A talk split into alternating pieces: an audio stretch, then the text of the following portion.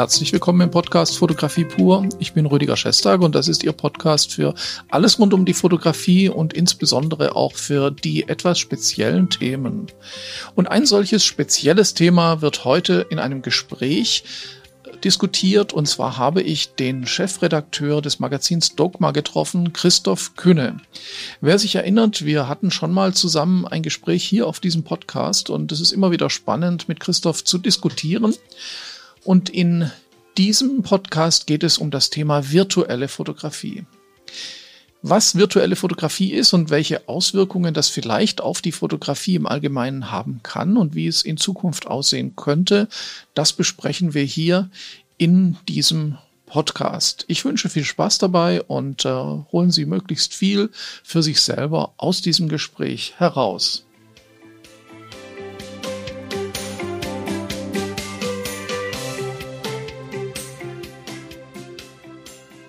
Also ich freue mich, dass du da bist weil wir uns vorgenommen haben, du bist jetzt zufällig in Berlin und dann haben wir die Gelegenheit beim Schopfe gepackt sozusagen und haben äh, uns entschlossen, diesen Podcast aufzunehmen.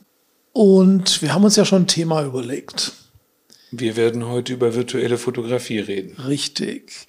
Ich bin darauf gekommen, äh, weil ihr, glaube ich, eine sechsteilige Serie hattet über dieses Thema. In, in eurem Dogma to Go war das? Richtig. Im Heft kann man es am Stück lesen. Im Heft kann man es am Stück lesen. Ich habe das tatsächlich in eurer E-Mail, die ich regelmäßig bekomme, mitbekommen und äh, war gleich getriggert. Am Anfang war ich so, muss das sein? Und es wurde aber dann immer interessanter. Okay. und dann bin ich dran geblieben. Und äh, dann habe ich mir gedacht, nee, da müssen wir drüber sprechen. Ne? Ja, sollten wir. Und das ist das, warum wir jetzt auch heute da sind.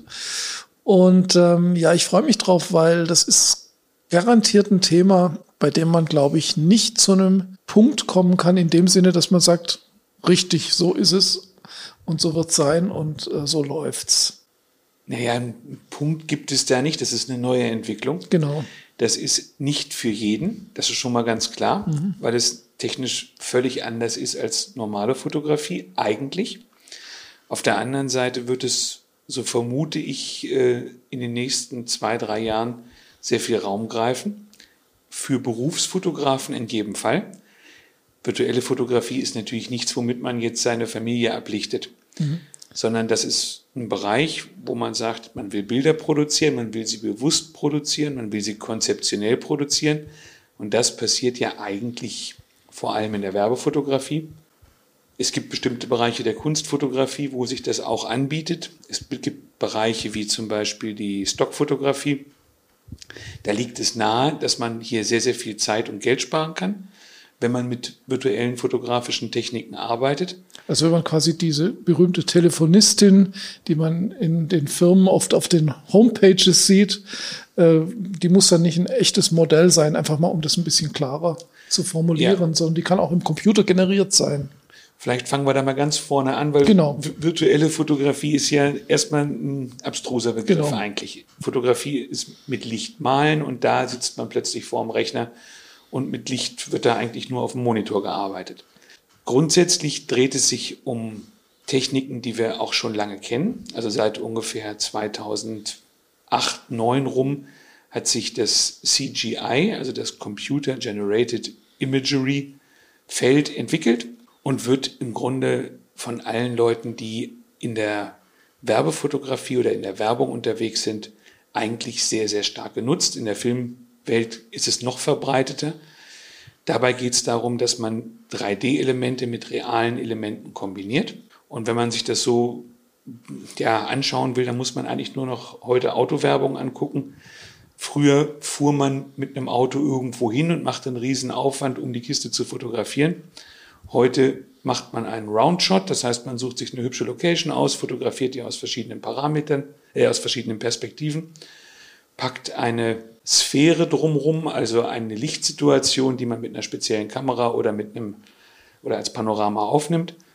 Und dann bekommt man vom Hersteller einen 3D-Bausatz, den man dann ein bisschen feintunen muss und dann wird dieses 3D-Objekt in die Szene hineingesetzt, nachbeleuchtet und inzwischen ist es so gut, dass man es eigentlich so glaubhaft finden kann, dass es wie real aussieht. Aber man muss, glaube ich, schon dazu sagen, es ist schon Arbeit. Also es ist nicht so, hoch, klick mal und wir haben es, du hast es ja schon erzählt, diese 360-Grad-Aufnahmen sind ja schon ein Spezialgebiet und die Rechenpower, um jetzt sagen wir mal ein Porsche, ein Mercedes oder ein anderes Fahrzeug auch wirklich dort reinzupacken, ist natürlich schon was, was man jetzt nicht mit einem Plugin für Photoshop macht, sondern was sicherlich schon auch eine Arbeit ist, die von Spezialisten gemacht wird. Ich würde mal sagen, nicht nur von Spezialisten, sondern von hochspezialisierten genau. Spezialisten.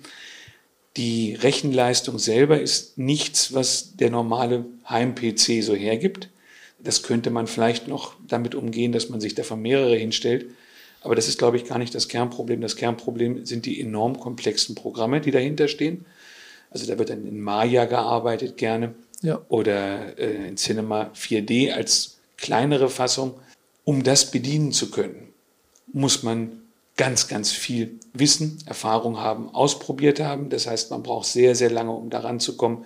Das ist eigentlich ein eigener Beruf. Und der hat mit Fotografie nur etwas insofern zu tun, dass man eben das sehen können muss, die Kompetenz der Gestaltung hat aber alles andere ist hochtechnisiert.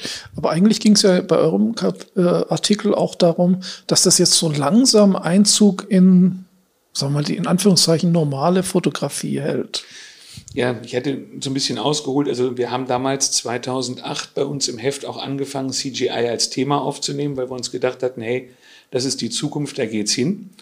Und dann haben wir festgestellt, ähm, das ist die Zukunft, da geht's auch hin, aber das ist für unsere Leser eigentlich überhaupt nicht interessant, weil die lieber fotografieren, weil die gar nicht in diese 3D-Welten mit den ganzen Polygonen und den Texturen und dem ganzen Gemache einsteigen wollen.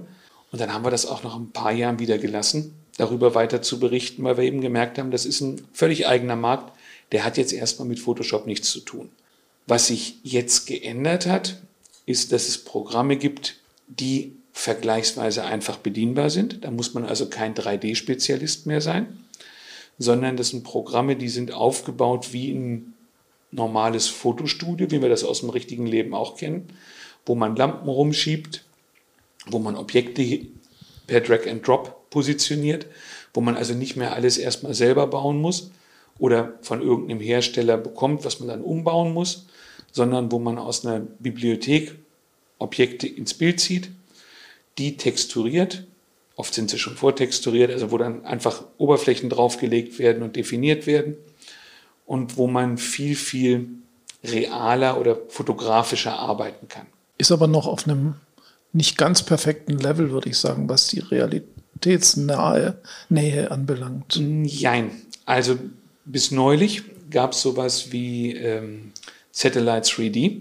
Das ist ein Programm, mit dem kann man als Fotograf eigentlich sehr schön üben, wie ein Bild belichtet sein soll. Also das ist quasi ein, virtuelles Fotostudio mit ganz, ganz vielen Lampen, mit einer Kamera und einem Objektiv und vielen Modellen und ein paar Props, also so Sessel, Sofas, was man eben in so ein Bild mit hineinstellen kann.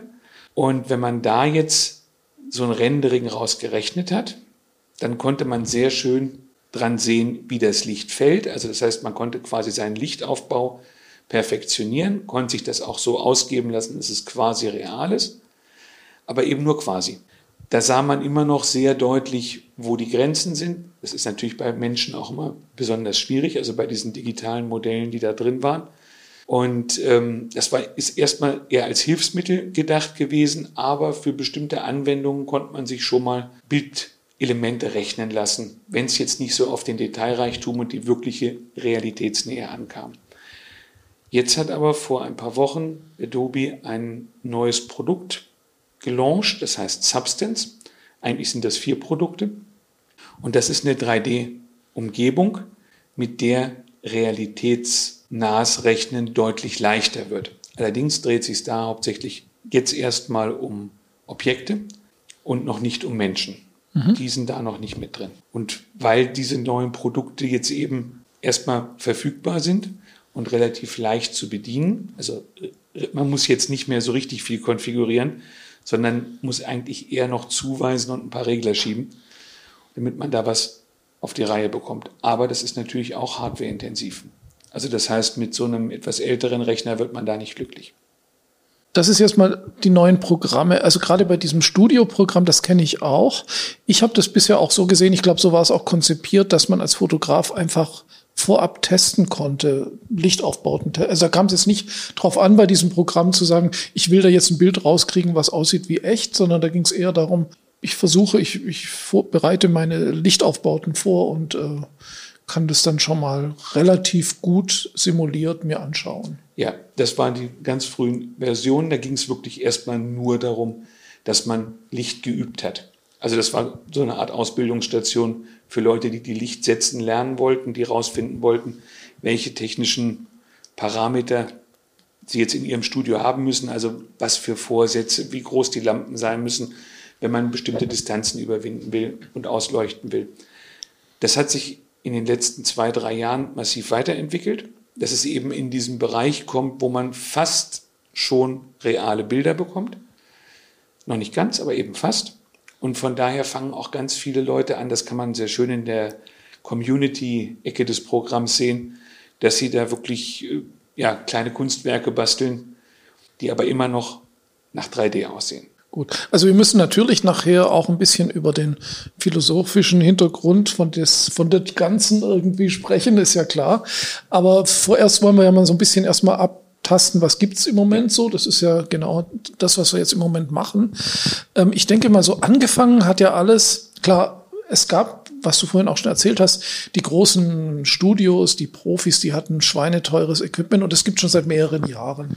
Also diese Rendering-Geschichten für Werbung in der Autoindustrie und so. Das ist ja nicht ganz neu, aber das war halt enorm teuer, Spezialisten und so weiter. Und jetzt kommen wir so in die Zeit rein, was man ja auch kennt, dass man durch eine App zum Beispiel äh, sich das Make-up machen lässt für Instagram oder Programme wie Luminar, die den Himmel austauschen. Photoshop macht es ja auch schon inzwischen, mhm. Himmel austauschen lassen, ähm, wo man sogar das Licht verändern kann in dem Bild. Also das sind so diese, diese Anfänge, die vielleicht auch den Leuten dann überhaupt erstmal die Idee gegeben haben, was alles geht durch künstliche Intelligenz in Anführungszeichen. Ich wollte sagen, das ist eigentlich eine ganz andere ist Kategorie. Was anderes. Ja. Aber die, es ist, ist der erste Start. Genau. genau. Also das ist das, was wir alle jetzt in unserem Programm beobachten können, dass eben viel, viele Funktionen, für die man sich früher mühen musste, stark automatisiert werden. Das kann man sich so ein bisschen vorstellen, das geht halt auch bis in die Fotografie hinein, wenn man eben nicht mehr mit einer normalen Kamera fotografiert, sondern mit dem iPhone.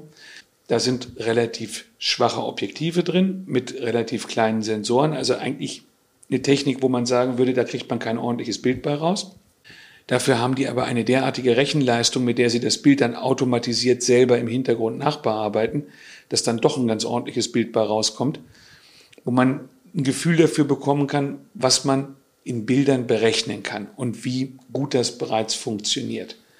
Die Programme wie Photoshop und, Luminar haben eben AI-Funktionen. Das findet man auch in anderen Spezialprogrammen, also in Plugins, die dann irgendwelche Funktionen wie zum Beispiel Hochrechnen übernehmen, wo dann Elemente hinzuerfunden werden beim Extra, also beim Interpolieren von Bildern, die so im Ausgangsbild gar nicht da waren und die trotzdem natürlich wirken, weil diese KI-Programme darauf trainiert sind, mit vielen, vielen Millionen Bildern rauszufinden, was müsste da eigentlich sein, was da gerade nicht ist. Also dadurch ist, sind die Menschen eben auch, also die, die Anwender auch so ein bisschen dahin gekommen, das überhaupt auch zu akzeptieren, denke ich mal, oder auf die Idee zu kommen. Man fängt ja nicht gleich an mit 3D-Rendering, sondern man fängt ja erstmal mit solchen einfachen Sachen an dass man sagt, was geht denn jetzt in Photoshop, was kann man alles machen, was ist KI, ist ja schon eine Weile, es begann, glaube ich, also korrigiere mich, wenn, wenn ich falsch liege, aber so das erste, so ein bisschen KI-mäßige war ja dieses Ersetzen in Photoshop, wo man dann was einkreisen konnte, das fand ich ganz spannend und sagen, weg damit ja. und dann wurde da was reingerechnet. Ja. Das war so die, glaube die ersten Anfänge von KI irgendwie. Das waren so die ersten praktischen Dinge, ja, ja. wo man eben gemerkt hat, dass Adobe, die haben ja diese Sensei-Technologie, wie sie das nennen, und ich unterstelle mal, bei den ganzen Bildern, die man da in seine Cloud hochlädt, die werden halt auch ausgewertet. Und aufgrund dieser Auswertung können diese KIs eben trainiert werden und können dann eben mal schnell einen Hintergrund anstricken. Und diese, dieser Mechanismus, den sehe ich eigentlich gar nicht so sehr in dem Bereich der virtuellen Fotografie, sondern das ist für mich, zumindest nach meiner aktuellen Beobachtung, ein Bereich, wo ich sage, da wird die Fotografie oder die Nachbearbeitung deutlich vereinfacht oder optimiert. Aber da tue ich als Anwender eigentlich kaum noch was dazu, sondern das geht nur schneller, das geht einfacher, das geht perfekter und damit haben wir alle ein bisschen mehr Spaß am Arbeiten oder mehr Zeit zum Fotografieren. Aber das sind im Prinzip Fotografentechniken für jede Art von Fotografie. Wobei man natürlich dann über die philosophischen Fragen reden kann, ob man nachträglichen Ändern eines Gesichtsausdrucks jetzt den Bereich der Fotografie verlässt oder beim nachträglichen Ändern des Himmels. Aber das sind Fragestellungen, die hatten wir natürlich zum Anfang von Photoshop auch schon. Da waren es dann halt etwas abgewandelte, aber da war auch die Frage nach dem Echt und dem Wahr immer so ein Problem. Gut, aber die spitzen sich ja auch ein bisschen zu. Also ich finde, man muss jetzt schon drüber sprechen. Oh, das musste man früher auch. Ja, ja, klar. also das, ja, man muss aber erneut wieder drüber sprechen. Ja, aber man muss, glaube ich, anders drüber sprechen. Also ich kann mich daran erinnern, als wir mit unserem Heft gestartet sind, da war Photoshop für die meisten Menschen gerade so im Kommen. Das gab es da auch schon 12, 13 Jahre. Aber so im Mainstream kam das gerade an. Und ich kann mich an ganz, ganz viele Fotografen erinnern, die dann ich auf irgendwelchen Messen getroffen habe, die dann immer sagten, um Gottes Willen, was die da tun, das ist ja ganz schrecklich da geht ja unsere Wirklichkeit dahin und wir wollen authentische Bilder. Und dann haben sie mir erzählt, dass sie schwarz-weiß fotografiert haben, wo ich dann dachte, super, es ist ja. total authentisch. Und ja, retuschiert und betrogen wurde schon auf Glasplatten. Richtig. Und vor allen Dingen ist ja auch der Punkt authentisch oder wahr. Das geht ja immer so ein ja. bisschen um diesen Begriff der Wahrheit. Den kann ich immer verändern oder den verändere ich zwangsläufig, wenn ich einen Ausschnitt wähle oder eine Perspektive. Damit mache ich meine eigene Wirklichkeit, indem ich etwas weglasse. Ich mache ja keine 100, äh, 360 Grad Aufnahme, wo dann alles zu sehen ist, sondern ich fokussiere mich auf einen bestimmten Bereich. Ich wähle ein Motiv aus, aus einer ganzen Szene und lege ein Bild fest. Da hört die Wahrheit schon mal auf, ganz streng genommen. Und diese, die Diskussion, die sich jetzt so ein bisschen anschließt über die, oder die sich jetzt wieder ergibt mit der KI-Technik, das kann man vielleicht mit der vergleichen, dass die Leute sich als Photoshop aufkam, angefangen haben aufzuregen, dass die Menschen, die da einmal durchretuschiert wurden, überhaupt nicht mehr natürlich sind. Das setzt jetzt noch stärker ein. Ich meine, man kann das wieder, kommen wir wieder in den philosophischen Bereich, ähm, kann man sich schon darüber beschweren, dass die Kinder heute erst Störungen haben, weil sie sich so viele Influencer angucken, die zwar nicht echt sind, die sie aber für echt halten, mhm. weil sie halt so durchgefotoshoppt oder wie auch immer nachbearbeitet sind. Ähm, das verändert was in der Gesellschaft, ja. Und das sollte man auch in keinem Fall unkritisch sehen. Aber das sind bestimmte Auswüchse, wo wir glauben, wenn wir ein Bild sehen, dass es wahr sein muss, also ein fotografiertes Bild, was eigentlich nie wahr war, aber was immer alle angenommen haben, dass es wahr ist, weil es als Beleg gilt. Na gut, es hängt aber auch von der Perspektive ab. Also ich versuche jetzt mal so ein bisschen einen künstlerischen Kontext. Also ich versuche jetzt auch so ein bisschen die Gegenposition zu dem, was du sagst, zu bilden, dass wir einfach auch eine spannende Diskussion haben. Ich sehe das, man, man muss auf jeden Fall unterscheiden, das ist ganz klar in der Werbung. Also gerade wenn ich ein Stockfoto oder wenn ich ein Ehepaar auf einer Bank im Sonnenuntergang von hinten fotografiere, muss ich dann zwei Schauspieler oder Komparsen buchen, die da hinsitzen oder kann ich das nicht genauso gut? Das verstehe ich völlig. Dann, wenn das genauso gut äh, gerendert wird, warum brauche ich dann zwei Menschen? Was ich mich aber frage, und das ist jetzt einfach so eine Gegenposition, ähm, zum einen, wenn ich den Ausschnitt wähle von dem Bild und wenn ich mich entscheide für Schwarz-Weiß oder nicht, dann sind das künstlerische Vorgehensweise im Umgang mit dem Material, also, im, also Stichwort Kulturtechnik. Also wenn ich einen, einen Tontopf töpfere, äh, kann ich auch sagen, das könnte auch eine Maschine machen, aber es macht keine Maschine, denn es ist was, was ich mit den Händen mache. Mal ganz einfach gesagt, es ist dann vielleicht doch ein Unterschied. Natürlich ist es ein Unterschied. Es ist einfach die Frage, was ich mit dem Bild will. Will ich mit dem Bild ein Erlebnis dokumentieren? Da saßen Hans und Franz auf der Bank und haben in den Sonnenuntergang geschaut und ich kenne die beiden. Ich habe für die beiden Namen und das ist meine Erinnerung. Da muss ich überhaupt nicht mit virtueller Fotografie kommen. Na? Das hat da überhaupt nichts zu suchen.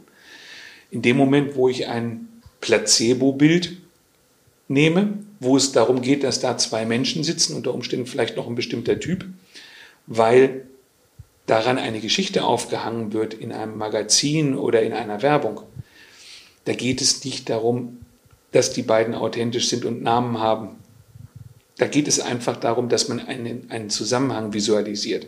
Man kann das auch in der, äh, in der Naturfotografie nehmen. Wenn ich zwei spielende Delfine fotografiere oder zwei spielende Tiere, dann kann ich das natürlich mir ausdenken, was die da machen und das dann zusammenrechnen. Oder ich kann ein echtes, ein echtes Foto nehmen, wo jemand in der Natur zwei spielende Tiere beobachtet hat und das fotografiert hat. Das ist eine völlig andere Qualität. Nicht nur, weil der da unter Umständen tagelang gesessen hat, um das zu beobachten, sondern weil es wirklich passiert ist. Gegenüber dem, was ich mir ausgedacht habe. Das ist eher wie ein Gemälde. Da hatte einer eine Idee und dann hat er die eben mal umgesetzt. Aber da vergleicht man zwei Paar Schuhe. Am Ende ist es natürlich immer das Bild, aber letztendlich ist die Frage, was ist die Intention dahinter? Was will ich denn mit dem Bild? Richtig, also ja, ja, das, das sehe ich genauso. Aber ich denke, das ist das, was eben auch viele Leute jetzt bewegt oder auch interessiert. Also ich muss es mal so, vielleicht, ich hole auch noch mal aus. Ich hatte so einen ähnlichen, so eine ähnliche Fragestellung in den, wann waren das? Anfang der 2000er Jahre. Und zwar war davor, wenn man jetzt zum Beispiel eine Modezeitschrift sich an, ich habe am Anfang mich sehr viel für Modefotografie auch interessiert, wenn ich mir jetzt eine Vogue, eine L, eine Cosmopolitan angeschaut habe und man hat Mädels in Ibiza am Strand gesehen, die fotografiert wurden. Dann wusste man, die waren da. Die sind da mit dem Team hingefahren, die haben dann Fotografen, eine Visagistin dabei gehabt. Und man hatte so im Hinterkopf, oh Mensch, da wäre ich auch gerne dabei gewesen. Danach kam diese Technik mit diesen äh, Hintergründen, ähm, wo, wo Projektionen drauf gemacht, das war ein spezielles Material. Rückpro. Rückpro, genau. Wo die dann einfach äh, angezogen wurden und dann wurde das einfach drauf projiziert. Und in dem Moment habe ich schon das Interesse an diesen Bildern verloren, weil ich genau wusste, das ist fake. Also die waren da nicht. Also warum soll ich jetzt einen Strand sehen? Äh, dann fehlt, also man will ja mit diesen, diese Bilder sollten ja auch so ein gewisses Lebensgefühl für den Designer transportieren. Und für mich war das in dem Moment tot, wo ich wusste, das ist ein gefaktes Lebensgefühl. Also dieser, dieser Glamour-Faktor, dieser Glamour-Faktor, dass die mit einem Team auf Ibiza waren, um diese Bilder am Strand zu machen, der fehlte plötzlich und dann waren die Bilder für mich relativ wertlos. Und diesen Effekt empfinde ich auch, wenn ich jetzt zum Beispiel Bilder sehe, irgendwo in einer Zeitschrift, wo ich weiß, die sind gerendert dann fällt bei mir sofort das Interesse weg. Das ist jetzt einfach mal so ganz überspitzt gesagt, die Reaktion auf solche Bilder. Und da fragt man sich dann, wann machen sie Sinn und wann machen sie nicht Sinn? Naja, in dem Moment, wo du es merkst und damit dein Interesse sinkt, gebe ich dir völlig recht. Wenn ich an die Greenscreen oder Bluescreen Filmaufnahmen der 30er Jahre denke, wo zwei im Auto sitzen und man sieht also förmlich auch ohne enorme Medienkompetenz, dass das jetzt nicht echt ist. Das macht das Ganze, es entwertet so eine Geschichte. Wenn ich mir aber zum Beispiel einen IKEA-Katalog angucke, wo ich nicht sehe, dass das alles gerechnet ist, wo ich aber inzwischen weiß, dass 90 Prozent der Bilder nicht echt sind, ist mir das völlig egal. Stimmt. So, obwohl die auch ein Lebensgefühl vermitteln. Trotzdem kann ich es nicht erkennen. Deswegen ist es für mich nicht relevant. Da will ich einfach sehen, wie sieht dieses Regal aus. Ja. Genau. Wenn ich jetzt ein Modebild habe, wo eine schöne Frau ein schönes Kleid trägt und in irgendeiner abgefahrenen Architektur zu sehen ist, dann ist es für mich erstmal egal, ob diese Architektur wirklich da war, weil ich mich für die Frau und das schöne Kleid interessiere. Mag jetzt persönlich sein, aber das andere ist eben die Staffage, also die, das Bühnenbild. Und das Bühnenbild muss für mich nicht unbedingt echt sein. Da ist dann die Frage, wenn die jetzt ein, Lebensgefühl, ich sag mal, mit einem Surfbrett im Vanlife am Strand irgendwo vermitteln. Und das ist nicht echt. Und ich sehe, dass es nicht echt ist. Dann fühle ich mich auch ein bisschen betrogen. Oder ich sehe es nicht, aber ich weiß es. Das ist das Gleiche. Ja, dann bin ich unter Umständen fasziniert, dass ich es weiß und es trotzdem nicht sehen kann. Aber das, aber ist, das ist der Spezialist. Ich wollte sagen, das ist, ein, ist eine Berufskrankheit, ja. Ja. Ja, oder zum Beispiel ein anderer Fall, aber da ist wahrscheinlich auch die KI dann einfach nicht, oder diese virtuelle Fotografie nicht am richtigen Platz. Wenn ich jetzt ein engagierter Hobbyfotograf bin, der gerne Menschen fotografiert, der hat doch kein Interesse daran zu sagen, allen Models abzusagen und sich an den Rechner zu setzen und sich ein Avatar runterzuladen und zu sagen, ich mache das jetzt am Computer, weil das Erlebnis ja gar nicht dabei ist das Zwischenmenschliche auch. Wenn ich als Fotograf auf das zwischenmenschliche Erlebnis stehe und dabei auch noch hübsche Bilder rauskommen, gebe ich dir völlig recht. Wenn ich als Fotograf darauf stehe, dass die Menschen, die ich vor der Kamera habe, bestimmte Dinge machen sollen, die sie leider nicht so machen, wie ich mir das vorstelle. Und ich kann das Ganze dann mit einem Avatar lösen. Dann bin ich mir nicht sicher, ob ich das vermissen hm. werde. Naja, nee, da sehe ich das komplett anders irgendwie. Also ich würde mich nicht trauen, eine Ausstellung zu machen, die aussieht, als wäre, hätte ich echte Menschen fotografiert, aber es sind Avatare. Weil wenn ich eine Ausstellung mache, dann zeige ich auch, dass ich in der Lage bin, mit Menschen solche Bilder zu machen. Das spricht aber der Künstler jetzt aus. Ja, ja, ich, hab, ich vertrete die Position jetzt. Das ist, immer so, das ist aber, es ist eine, ist eine inhaltliche Position. Das ist nicht die formale Position. Virtuelle Fotografie ist formale Fotografie. Da kommt es nicht auf ein Erlebnis oder eine Emotion, die jemand dabei gehabt hat beim Machen an. Die wird da auch nicht transportiert. Und wenn sie, wenn sie transportiert wird, ist sie gefaked und dann ist sie vielleicht gut gefaked, wenn es geklappt hat. Sondern es geht darum, dass man Bildmaterial beschafft und das möglichst billig. Gut, aber äh, das ist klar. Also logisch, gerade so IKEA-Katalog, Werbung, Autos, äh, das verstehe ich und das macht auch durchaus Sinn. Aber es wird natürlich nicht ausbleiben, dass diese Technologie auch für den Otto-Normalverbraucher irgendwann mal interessant wird, also oder auch verfügbar wird. Und ähm, die Frage ist halt, soll ich dann alles nur noch am Computer machen? Oder was bringt mir das dann als engagierter Hobbyfotograf zum Beispiel? Also dem engagierten Hobbyfotografen bringt es nach meiner Meinung überhaupt nichts. Oder nein, das ist zu viel, nicht überhaupt nichts. Der engagierte Hobbyfotograf braucht eine Kamera, um zu fotografieren, weil er Spaß am Fotografieren hat. Der fotografiert Dinge, denen er seine Weltsicht aufdrückt und zeigt sie hinterher. So, das ist das Grundprinzip der Hobbyfotografie. Ich laufe los, zeige meine Welt, zeige meine Welt, wie ich sie sehe oder zeige auch die Welt von anderen, wie ich sie sehe. Da hört Fotografie erstmal auf. Dann haben wir den Punkt, dass das manchmal nicht so wirklich gut gelingt und dass man dann denkt, okay, schieben wir diese ganzen Bilder mal durch Photoshop und machen da so einen Look drauf.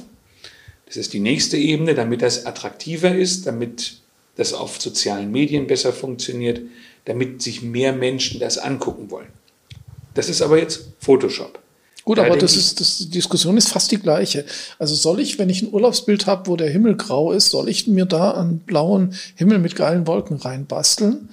Und zeige ich damit den Leuten, dass ich ein toller Fotograf bin, ist ja irgendwie komisch. Aber auf der anderen Seite, ich habe auch schon den Fall gehabt, ich habe, äh, habe ich glaube auch schon mal erzählt gehabt, ähm, ich war bei einem Kunden, wo ich eigentlich nur Mitarbeiterporträts machen wollte, dann sagt mir der irgend so ein Abteilungsleiter, Mensch, wir haben so ein neues Gebäude, kannst du es nicht schnell noch abfotografieren? Ist gerade fertig geworden, jetzt bist du da. Ich so, okay, gehen wir raus. Grauer Himmel, zwar kein Regen, aber grauer Himmel. Und dann habe ich den natürlich im blauen Himmel reinmontiert, weil who, who cares sozusagen, ja. Da verstehe ich das natürlich auch, weil warum sollen, soll ich jetzt noch ein, zwei Tage dort im Hotel warten auf einen schönen blauen Himmel? Äh, die wollen eh das Gebäude mit dem blauen Himmel haben. Da verstehe ich's. Ja.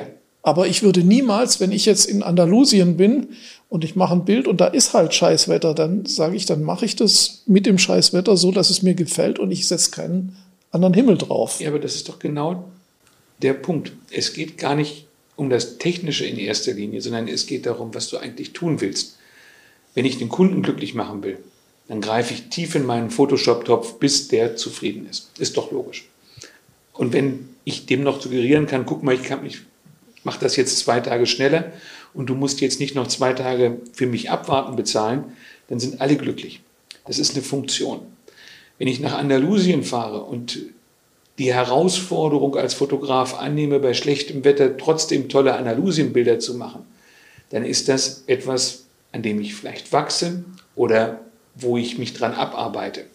Und da wäre es natürlich ziemlich unsinnig, wenn ich den Anspruch habe, dahinterher einen bunten Himmel reinzubauen. Das wird aber gemacht. Moment, lass mich noch.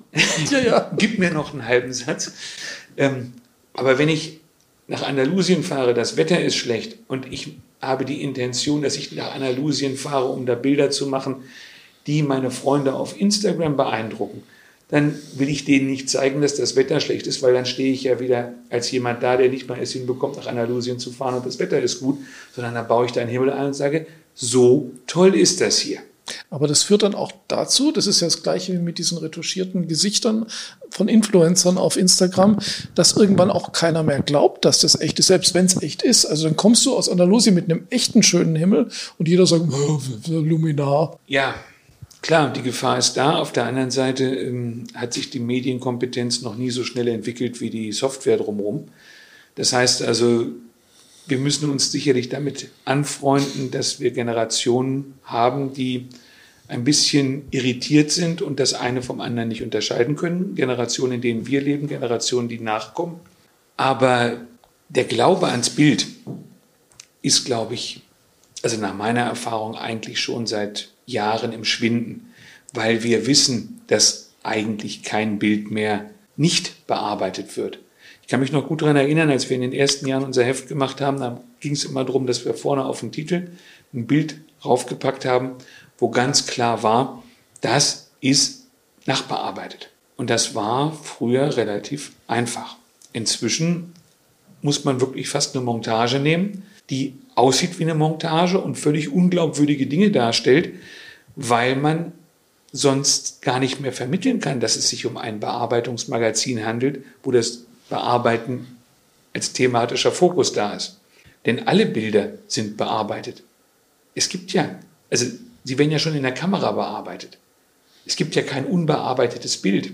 Und selbst wenn du es analog fotografierst, ist ja auch eine von diesen Ideen, die dann immer da rumschweben, wenn ich das analog fotografiere, dann ist das echt. Nein, da ist immer eine Filmemulsion dazwischen, die die Farben für dich interpretiert. Ja, aber da habe ich halt eine relativ wenig Einflussmöglichkeit.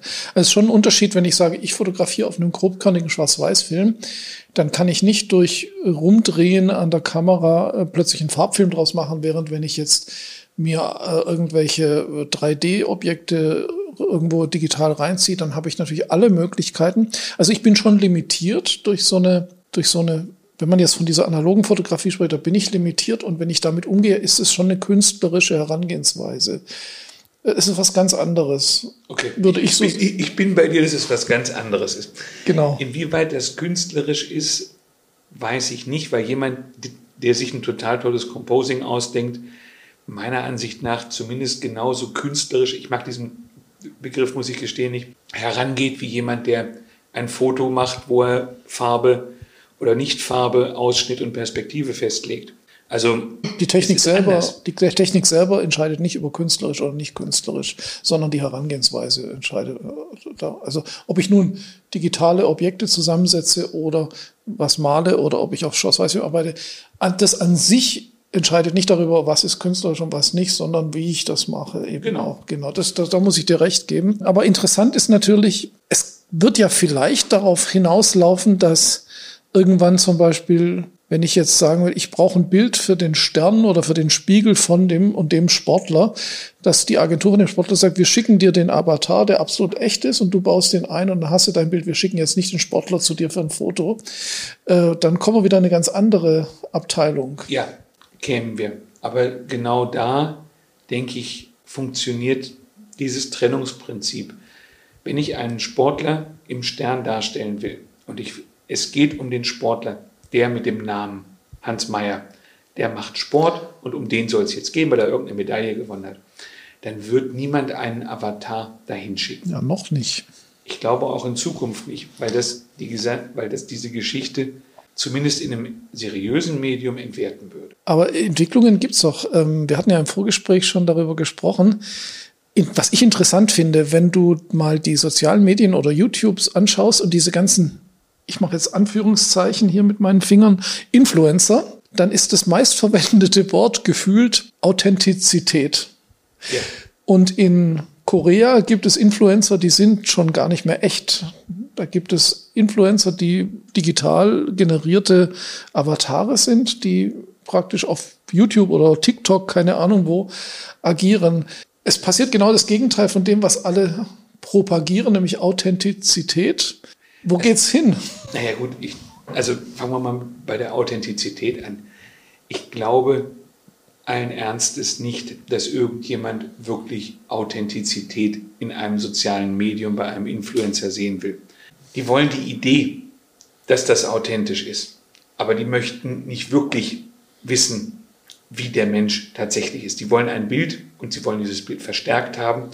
Und der authentische Influencer entfernt sich vielleicht nicht so irre weit von seinem wahren Ich, aber der wird immer eine, eine Form oder nur einen Teil seiner selbst zeigen und damit ist er nie authentisch, sondern er lebt davon, dass er das andauernd wiederholt und dass die Idee, dass er authentisch sein könnte, nicht getrübt wird.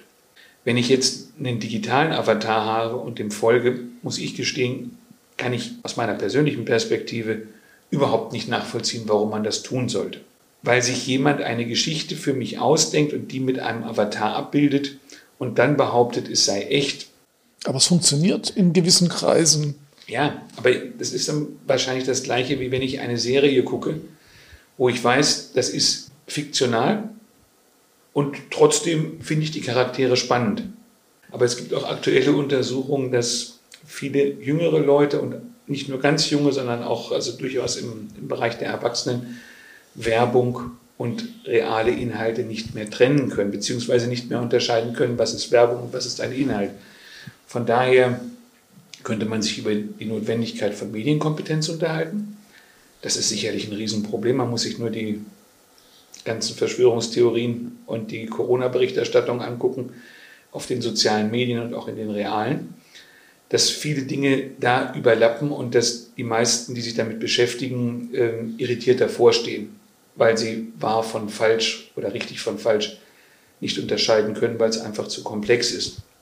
Und weil sie natürlich auch enorme Schwierigkeiten damit haben, eine sogenannte Quellenkritik vorzunehmen. Weil in ihrem Kosmos seriöse Quellen und unseriöse Quellen nicht mehr in zwei Lager geteilt sind, sondern das kommt dann eben alles von Facebook und da hat man das gelesen. Wer das da geschrieben hat, ist dann zweitrangig. Ja, ja, das stimmt. Aber jetzt vielleicht nochmal auf die virtuelle Fotografie, so, so mhm. den Kreis zu schließen. Wie siehst du das? Ich meine, wenn man jetzt das, was wir alles angeschnitten haben, ist ja schon relevant, weil es so eine gewisse gesellschaftliche, so eine Drift ein bisschen anzeigen kann, in, zumindest in Teilen der Gesellschaft. Passt die virtuelle Fotografie da rein oder wirst du sagen, nee, nee, das ist wirklich nur was für Werbung, also im Moment ist es ja eher was für Werbung und für solche Geschichten, aber wird es nicht auch in die Gesellschaft einsickern? Wahrscheinlich wird es das, weil alles, was irgendwie möglich ist, sickert irgendwann in die Gesellschaft ein. Und wird es nicht doch zu einer Akzeptanz führen von solchen virtuellen Sachen? Verfließen dann nicht die Grenzen zwischen, noch mehr zwischen Realität und Virtualität? Klar, natürlich. Je mehr Techniken du hast, Dinge real aussehen zu lassen und je mehr damit produziert wird, desto mehr werden die Grenzen fließen, desto mehr ist es wichtig, dass die Leute, wie auch immer, in die Lage versetzt werden, unterscheiden zu können, was ist echt und was ist gefaked. Die Konsequenz, dass Menschen, dass Menschen in einer Welt leben, wo sie mit fiktionalen Elementen bombardiert werden, die real sind, da sind wir doch längst. Also da wird sich jetzt nicht mehr viel ändern, weil virtuelle Fotografie vielleicht ein bisschen zulegt. Wenn ich mich digital schminken lassen kann, mehr Deepfake-Videos, Deepfake-Videos ist Deepfake auch so eine Geschichte. Videos, genau, das sind alles Punkte, wo man den, den Medien, damit meine ich jetzt nicht den, den offiziellen, den Mainstream oder was auch ja. immer Medien, sondern medialen Inhalten nicht mehr einfach vertrauen kann, sondern eben gucken muss, von wem kommt es, wie sieht das genau aus da muss man auch vielleicht ein bisschen genauer hinschauen.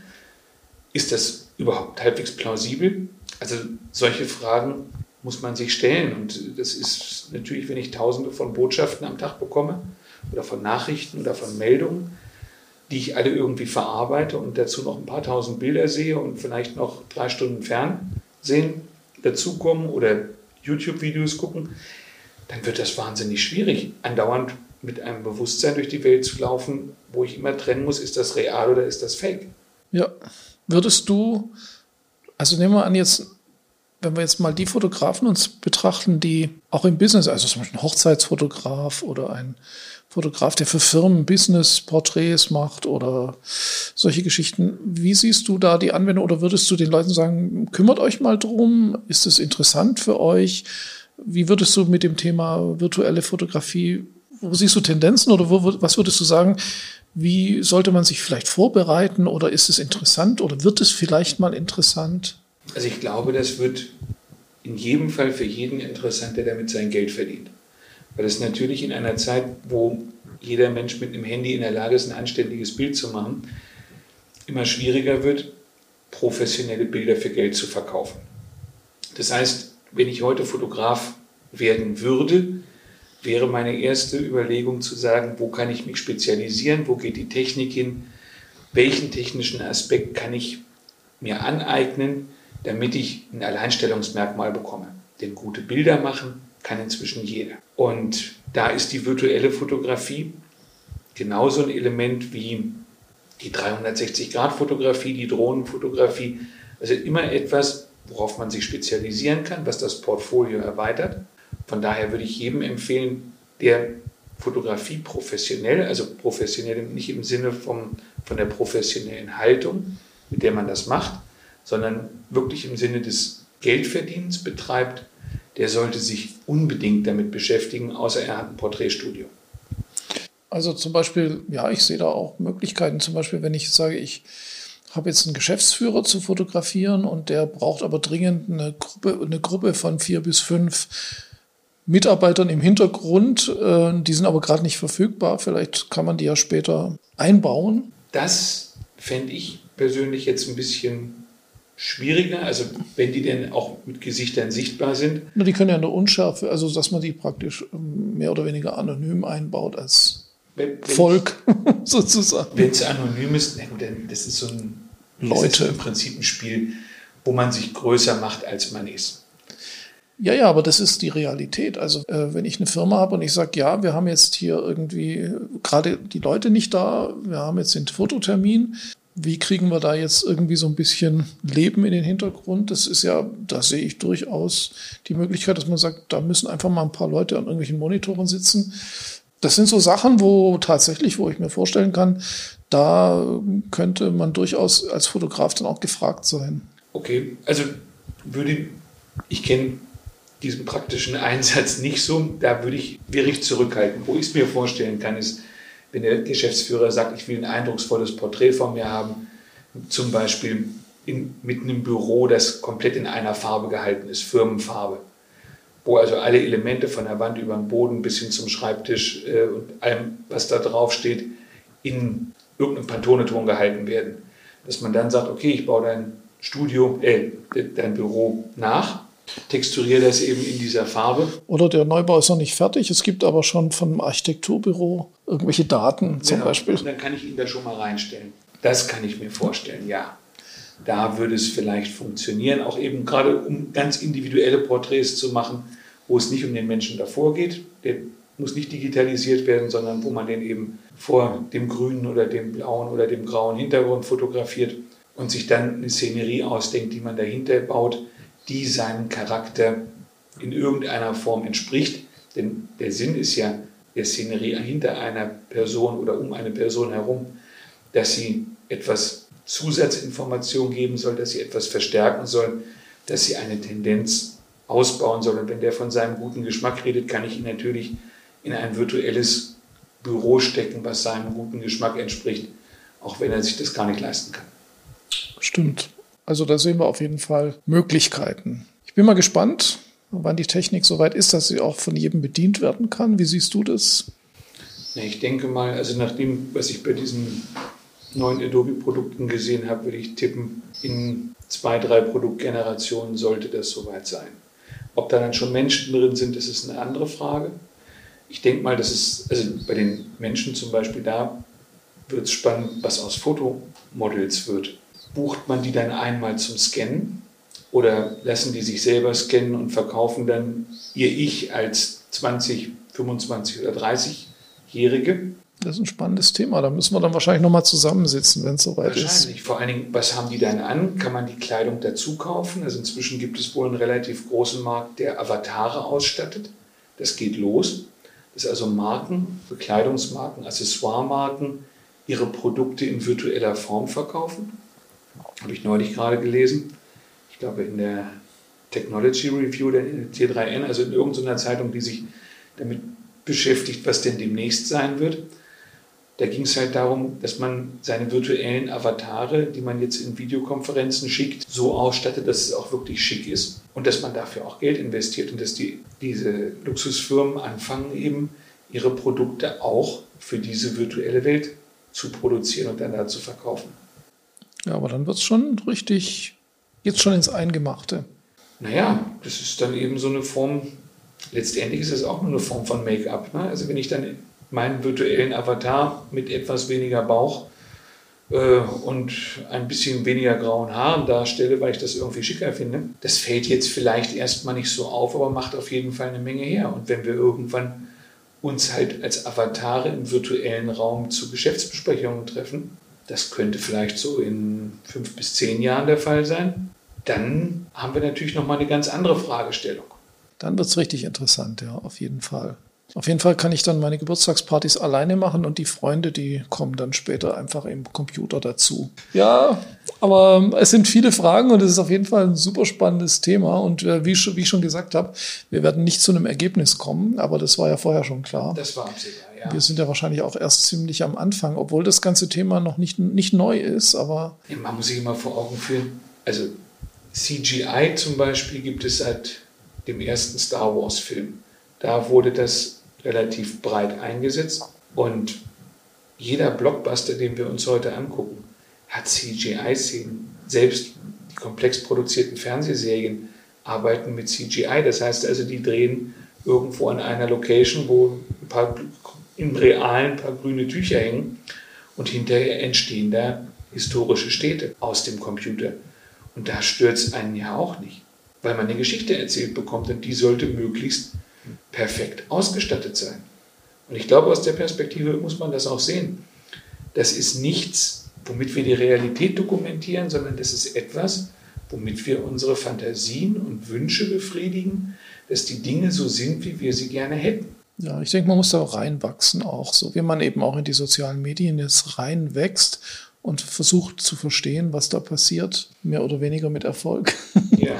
ähm, so muss man eben da wahrscheinlich auch reinwachsen und ähm, eben auch die Möglichkeiten erkennen und die Grenzen für sich selber auch ziehen. Das ist sicher auch, also Medienkompetenz ist eigentlich das eins der wesentlichen Begriffe, glaube ich, heutzutage. Ja, aber das ist, glaube ich, ein Begriff, der eher so beim drüber nachdenken äh, von alten Herren mal irgendwie auf den Tisch kommt. Das ist ja also ich kann mich daran erinnern, dass Medienkompetenz als etwas definiert wurde, so in meiner Jugend, ob man einen Videorekorder programmieren kann oder nicht. Und wer das konnte, der war medienkompetent. Heute ist es eigentlich eine, eine Dimension, die ich so in die Verbindung bringen würde, fast wie mit einem Studium, das man früher gemacht hat. Da ging es auch immer darum, welche Medien sind zitierfähig, welche Bücher sind so wissenschaftlich fundiert oder so gut recherchiert, dass man sie für eine wissenschaftliche Arbeit als Quelle nutzen kann. Damit musste man sich intensivst auseinandersetzen und hatte dann irgendwann, wenn man mit so einem Studium fertig war, so ein Setting von Gut und Böse. Also das eine geht und das andere geht gar nicht. Und dann gibt es noch so ein paar dazwischen. Und das wird ja eigentlich durch diese Medienflut, die wir da gerade durch die sozialen Medien erleben und auch durch die Internetmedien, ähm, inzwischen jedem abverlangt ob er die Ausbildung hat oder nicht. Ja, das stimmt.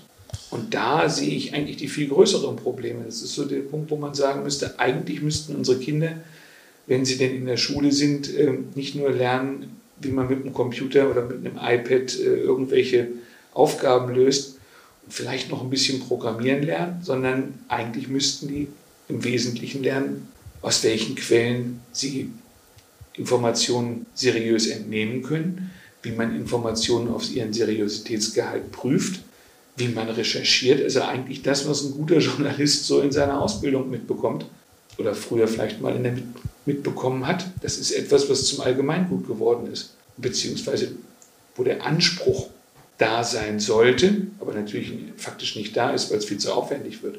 Ja, das, das, das, Thema wird immer größer, je länger man darüber nachdenkt. Ja. Aber ich denke, wir haben heute schon mal ein paar ganz gute Aspekte beleuchtet und ähm, ich glaube, das ist sicherlich nicht das letzte Mal, dass man darüber sprechen muss. Das glaube ich auch nicht. dann bedanke ich mich bei dir Gerne. und ähm, ja, dann bis zum nächsten Mal.